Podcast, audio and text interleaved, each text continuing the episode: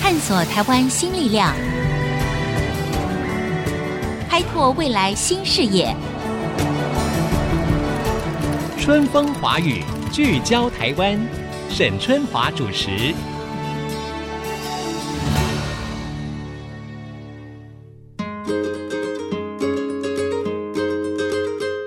Hello，各位听众朋友，大家好，欢迎收听《春风华语》，聚焦台湾，我是节目主持人沈春华。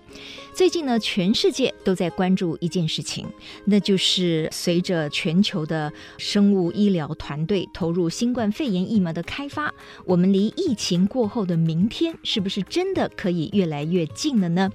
呃，事实上呢，这个疫苗的开发呢，在我们国内呢，最近也传出了好消息。所以今天呢，在我们节目当中呢，我们要透过电话连线访问的呢是国光生技的董事长，他也是我们的前卫生署署长詹启贤詹董事长。董事长您好。沈小姐，你好，您好各位听众朋友，大家好。是董事长，因为最近呢，我们透过这个媒体了解哦，哎，我们台湾的这个疫苗国家队啊，目前呢在研发这方面呢非常的有进展哈、那我想对于所有的人来讲，这是一个非常好的消息。所以节目一开始，要不要先请董事长跟大家简短的说明一下，目前如果以国光生技所开发的这个疫苗，那么目前的进程是到什么样的一个阶段？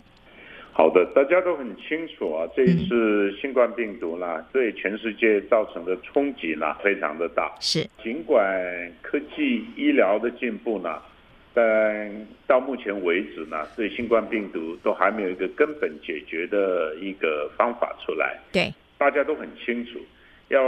让这一个疫情呢，让大家能够安心回到嗯正常嘛。嗯嗯这个嗯，疫苗是一个必须要的，没错呃没有没其错他更好的办法。是在我们国内呢，最近我们对社会大众所发布的这个公开的讯息呢，是，简单的讲，就是我们已经完成了所谓候选疫苗。这一个候选疫苗呢，我们首先要证明它的有效性。呃对根据这个有效性呢，我们就在病毒实验室里面呢，嗯哼，做了所谓综合试验。对那，么在台大这个病毒实验室张教授的主持下，这个综合试验其实就是把病毒，也就是新冠病毒，对，跟我们的这个候选疫苗，实际上做一个综合的测试，来看看这一个疫苗呢对病毒的抑制的效力是如何。嗯哼，那么这样才能知道这个疫苗呢是不是真的有效。嗯那么在这一个方面呢，我们取得的成果呢，我们觉得相当的有鼓励性，啊是让我们觉得非常的兴奋，就是嗯抑制性不但有，而且综合的效价呢非常的高，是，所以呢，这也给我们一个信心呢，这嗯个方向是对的。对那么对往这样去生产的话呢，可以继续在人体的身上来证明它的嗯有效性。是是，所以动物上先证明了，那么接下来呢，我们当然还有一些动物实验是需要做的，嗯。但是我们就要马上很快的去规划在人的身上怎么样来做人体实验。嗯嗯嗯，董事长，因为刚才您提到了台大呢，事实上也加入了你们共同的研发嘛，哈，您提到了这个张教授是对张淑元教授，是不是？对，所以我刚才在讲，就说这个疫苗，我们可以把它说是疫苗国家队，应该也不为过了哈。就说，因为我们要请全力，希望能够尽快的把这个疫苗开发成功。那您刚才提到的，就是说在动物的身上，哎，看起来这个有效性好像露出了曙光，朝向一个很 positive 的方向去进行。那接下来当然就是更重要的人体实验。一般的这个民众呢，可能对这个部分呢，他们会非常的感兴趣，那当然也非常的关切，因为在整个疫苗的研发的过程当中，我们知道每一关都是非常的关键的，那越来可能它的挑战性会越高，所以接下来是不是请董事长跟我们所有的听众朋友说明一下，好像是今年的十月份就可以进入人体的试验，这个说法是对的吗？人体试验是我们接下来最重要的步骤，而且是非常挑战困难的地方。嗯，时程上呢，我们当初讲今年的实业呢，事实上是采取比较保守的做法。现在全世界因为新冠病毒呢，大家都希望疫苗能快一点出来，对所以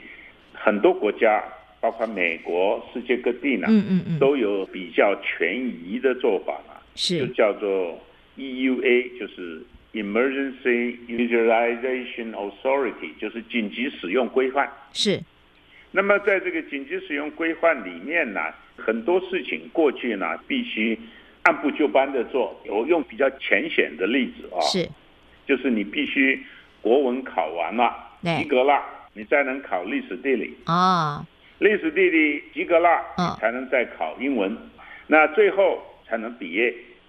紧急使用规范呢，对，精神就是说，就你把国文、历史地理、英文嗯，一次考完，哦，同时考，同时考。哦哦啊哦，，只要彼此不冲突，对，同时考，但是必须每一科最后通通及格了才可以毕业。标准是不会放松啦。嗯那我们在这样的一个精神规范下，跟我们的主管机关也经过几次的讨论，大家都有这样的共识。嗯，那么在这个共识下呢，可以做到什么地步呢？我们现在还在协商。是，假如呢，具体的方案呢可以早一点达成的话呢，嗯不排除在七八月就开始。哼，哦，了解了解，OK，那十月份是因为按照本来的规划嗯本，来的规范是。对对，哎，那我们听到国光生技的董事长詹启贤詹董事长呢，就告诉我们一个非常重要的讯息，因为没有错，自从今年一月开始之后呢，其实全球各地很多的先进的生技医疗团队呢，就同时在开发疫苗，所以整个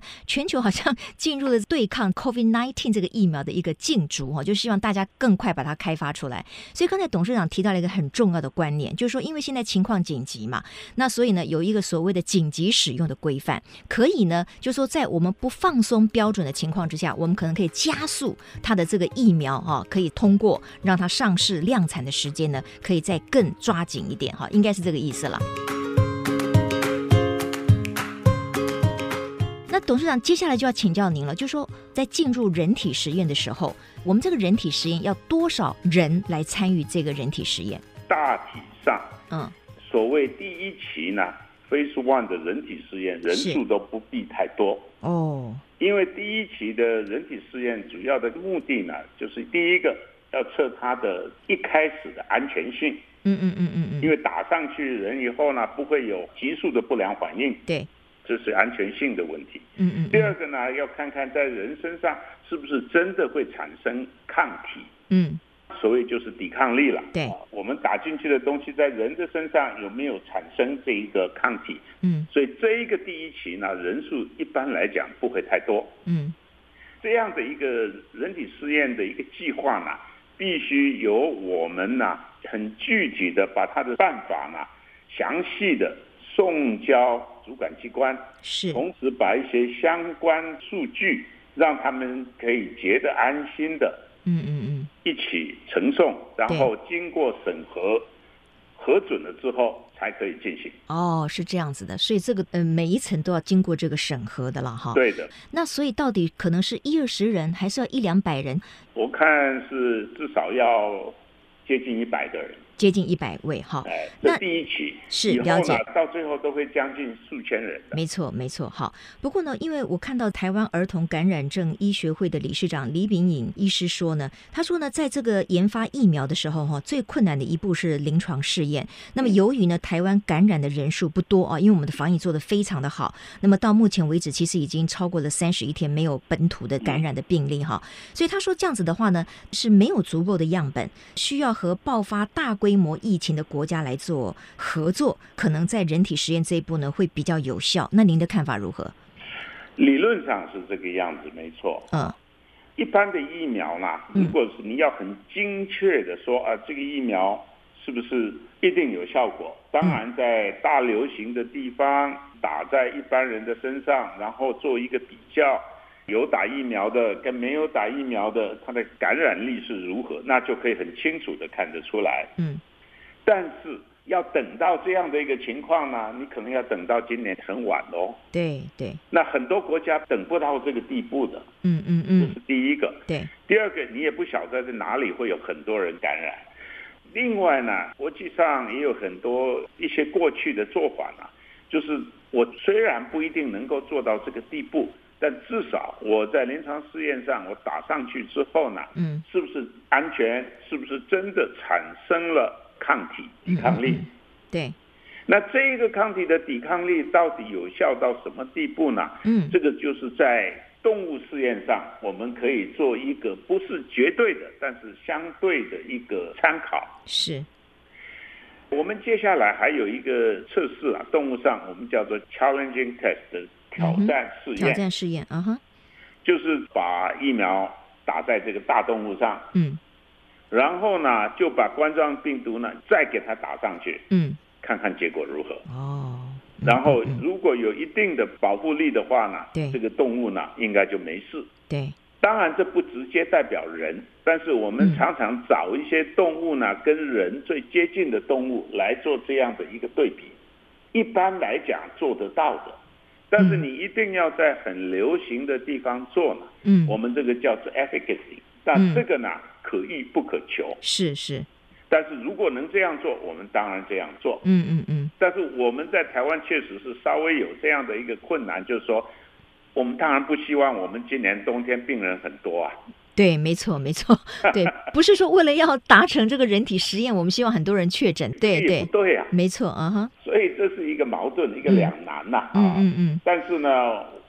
科学上也有一些可以用比较比对的方法来试试看。其实我不知道我这样讲对不对哈，这个跟刚才董事长提出的，就是说，因为在因应很多紧急，尤其是在一个大的流行病爆发的一个危机的过程当中，可能每个国家或者是地区，他们都会针对研发更好的疫苗，都会有一个紧急使用规范，就是可能有权宜之计，但是当然不会牺牲掉它的安全性等等，有安没有全性是第一个，绝对不能，绝对不能够被牺牲的？嗯有好的，效性当然很重要。是在这个紧急使用的时候，我们当然都希望有效性可以达到百分之九十五啊，百分之一百啊。嗯嗯但是如果在紧急使用的时候没有办法再这样的话，很多规范呢、就会说，那你只有百分之七八十也不错吧。嗯也比，OK，没有好啊嗯，然后再来改善。但是这个对没有人知道百分之多少是好的，这个要用了以后才知道。是是对。好，各位听众朋友，我们今天呢在节目的电话线上访问的是国光生技的董事长詹启贤先生。那么国光生技呢，结合了台大的医疗团队呢，在最近研发对抗 COVID-19 的这个过程当中呢，传出了曙光。那么我们也乐见它接下来的很多的步骤呢，都能够朝向非常正面的发展。不过这个中间，就如同刚才董事长所说的，其实挑战还是蛮严峻的。广告回来之后呢，我们要继续请教詹启贤董事长，究竟在通过了一层一层的这个实验之后，什么时候比较乐观的估计国人所开发的这个疫苗可以正式的量产上市呢？那么在这个过程当中，我们是不是也会跟其他的国际团队来做合作呢？稍待一会儿，请再继续回到我们的节目现场。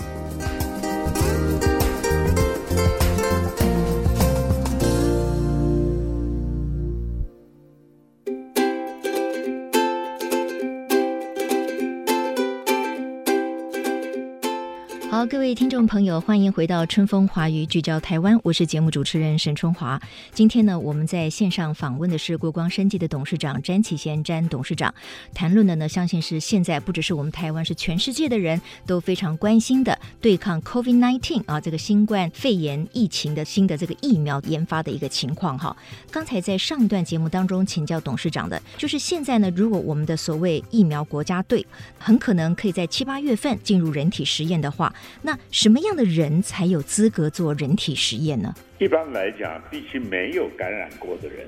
没有感染过的人，没有感染过的，因为你感染过的人，你身上已经有抗体了。在人体试验把疫苗打到人之后呢，一段时间以后，我们必须从他的身上抽血来检验他到底有没有产生抗嗯，体。对，如果呢以前就已经感染过有抗体了，所以我们就不晓得它到底是不是因为疫苗这个所嗯，引发出来的抗体，或是本来就感染的抗体。哦所，OK，以呢，在施打之前，必须要确认他没有感染过，身上没有抗体。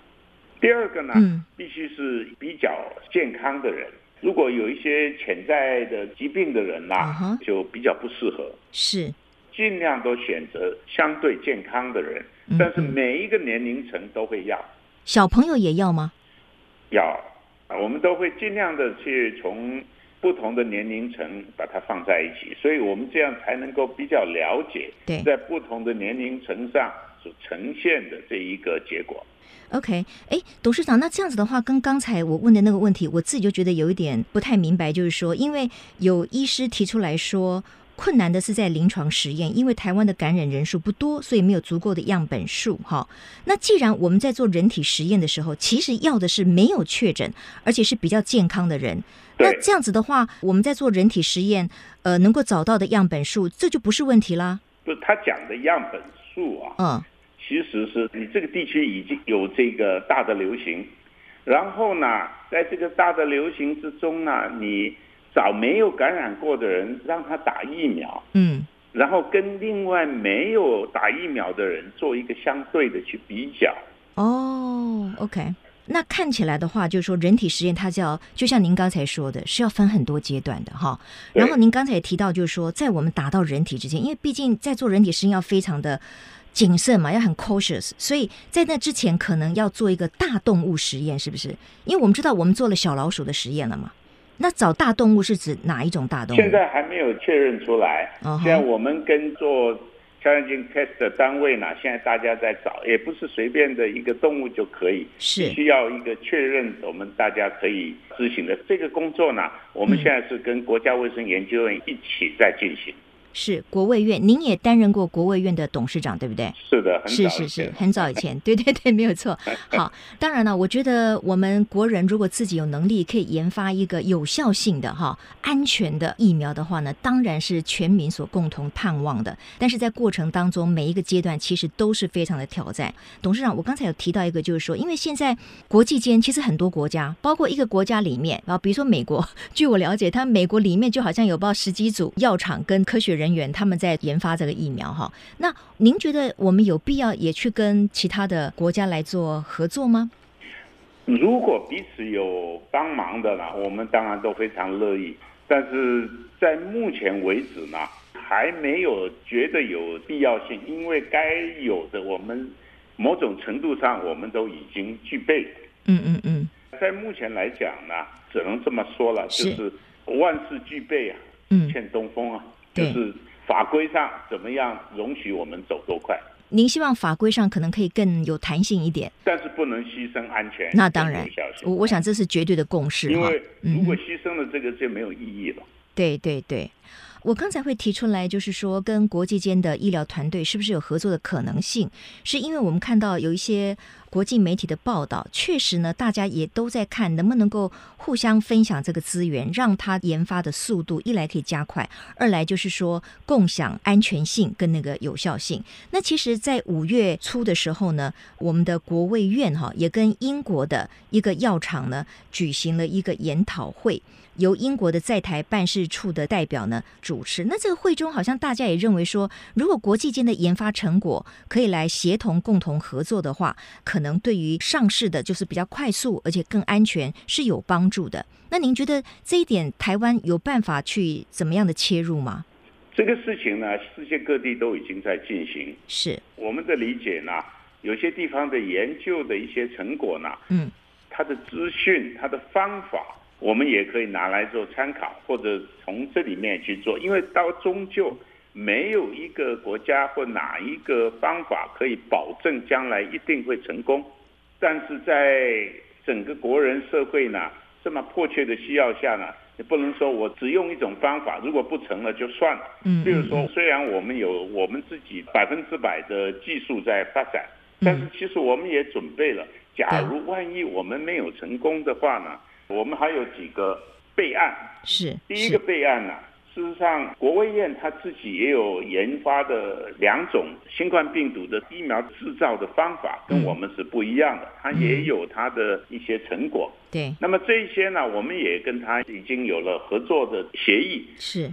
必要的话，它下面的工作我们就可以把它接下来把它完成。嗯嗯嗯，另外还有一个呢，我们也想，那我如果这样还不成呢？其实呢，我们也跟美国的 NIH 也有了协议合约，嗯我们也从他那里拿到了一部分资料，他也供给我们了。哦如，果必要，我们这个如果不顺利，我们还可以依它的方向来做。所以即使就是我们自己有研发的一个主轴，可是我们在跟国际间或者跟美国 NIH 这边的交流其实是有的，就说这个大门是对蛮畅通对我的。们不仅是交流，有确实的协议在里面。哦，因为我们必须很谦虚的告诉自己，嗯嗯没有人可以保证成功的，是是，所以我们没呢、有错会有这样的一个备案的原因在这里。不过，呃，我必须在这里提的，因为嗯我们现在所选择的第一个做法呢，嗯，因为这是我们自行开发的，对，我们呢拥有百分之百的智慧财产权。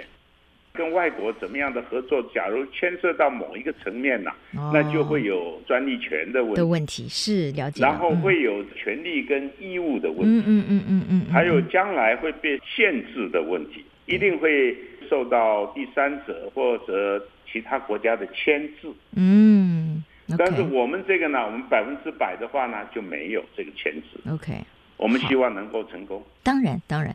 我想这一点听众朋友们可以理解了哈，就是说有很多大型的医疗的发展或者是研发，对，一方面我们既希望能够有国际间的交流或者是合作，可是平常君说合作，就像刚才董事长说的，他可能牵涉到专利权或者其他等等的权利义务的时候，可能又不是那么可以全面性的来进行合作，所以我们当然希望我们这个疫苗国家队能够自行研发成功了哈。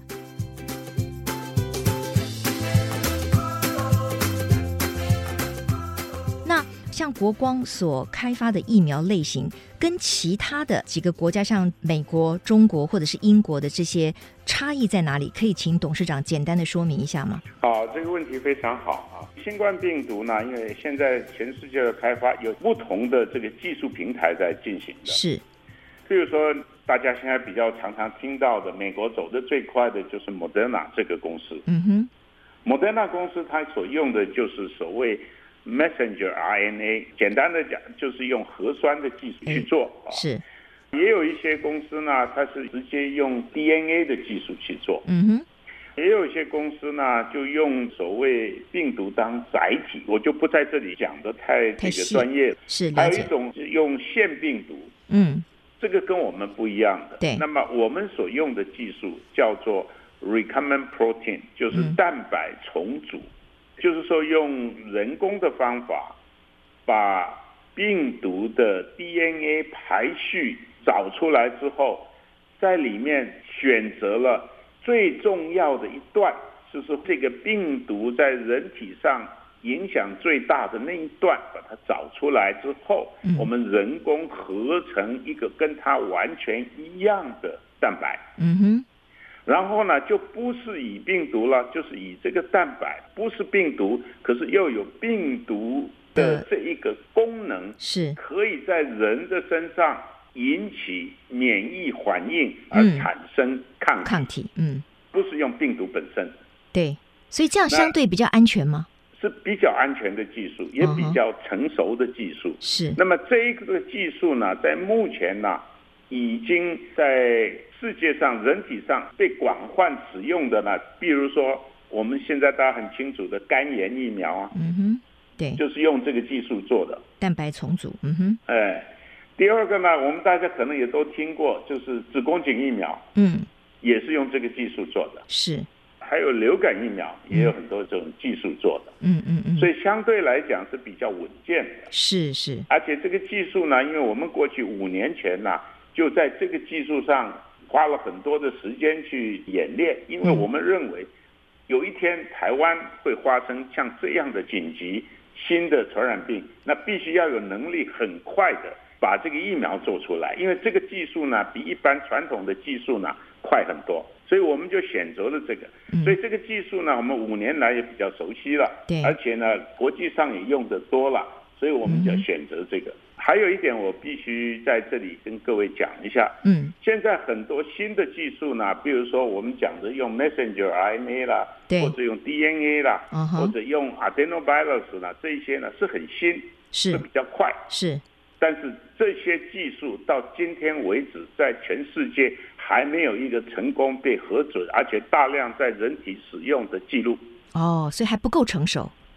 但是不表示它不会好嘛，嗯嗯嗯。但这是一个 record，一个记录。一个记录。嗯哼，我想我们很谢谢董事长呢，给我们做了一个说明哈。这东间当然是很专业，不过我我相信经过詹启贤董事长的说明，我们大概都了解了。我们现在国光生技啊，协同这个台大医疗团队所做的这个疫苗的开发，其实它的整个背后的原理，一来呢它本身是成熟的，二来呢它用蛋白重组，其实相对是比较安全。那当然，接下来还要经过非常 challenging 的，就是很有挑战性的人体的这个实验。那因为我们时间的关系哈，我 最后请教一下董事长，就是说，如果我们人体实验啊，一切也都很顺利啊，我们自己自行研发的疫苗可以在什么时候量产上市呢？这个就看我们临床试验的进展，第二期、第三期什么时候可以完成。嗯那这个也会影响到大量量产的时程。嗯哼，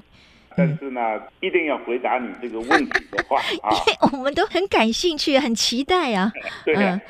明年是应该没有问题了，明啊年年中还是年末还是怎么样？应该年中了。年中就应该可以哎，的，是不第是？三季开始的时候，我觉得这是人体试验如果顺利的话，这是一个比较乐观的、肯定的一个说法。是但是如，果说临床试验可以像美国这样啊，这个用飞的这样跑的啊，嗯。那这个是年底前后了。好，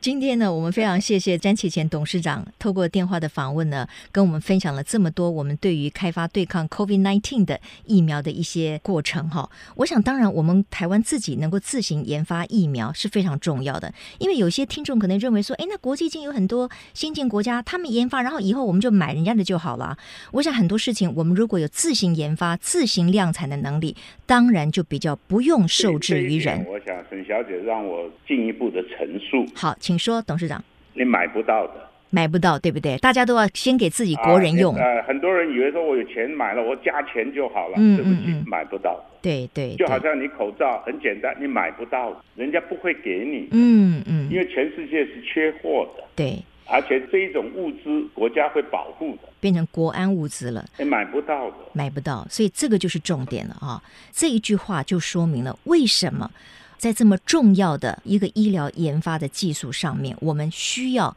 自己能够做得出来，我们要自行研发，要成功的量产，因为我们不要受制于人。疫苗的量产嗯不可能像电子业一样，我加一条生产线就有了。是，疫苗的量产，全世界就只有几家合格的公司可以量产，而且你要生产，一定要国家的 GMP 审核通过。嗯而且台湾的 GMP 美国不承认，美国通过的 GMP 欧盟不承认，嗯欧盟通过的 GMP 日本不承认嗯嗯嗯，啊！就算你全部都承认，因为它的 capacity 一个疫苗厂要从我今天要开始盖厂，对真的可以生产要三到五年，对。你没有地方可以买的。好，这个呢就可以说明了哈，我们要这么努力的，这么辛苦的，同时要结合所有的医疗、生物医学的这个精英哈，请国家之力，我们要自行来生产的一个重要的意义呢，就在这里了。好，今天因为时间的关系，我们非常谢谢国光生技的董事长詹启贤詹董事长，谢谢您。谢谢。那也让我们祝福，同时让我们拭目以待，我们自行研发的安全的、有效的疫苗，很快的就可以问世啊！那造福全体的国人。谢谢董事长，谢谢。也谢谢各位听众朋友今天的收听，我是沈春华，我们下周同一时间春风华语聚焦台湾，空中再会，拜拜。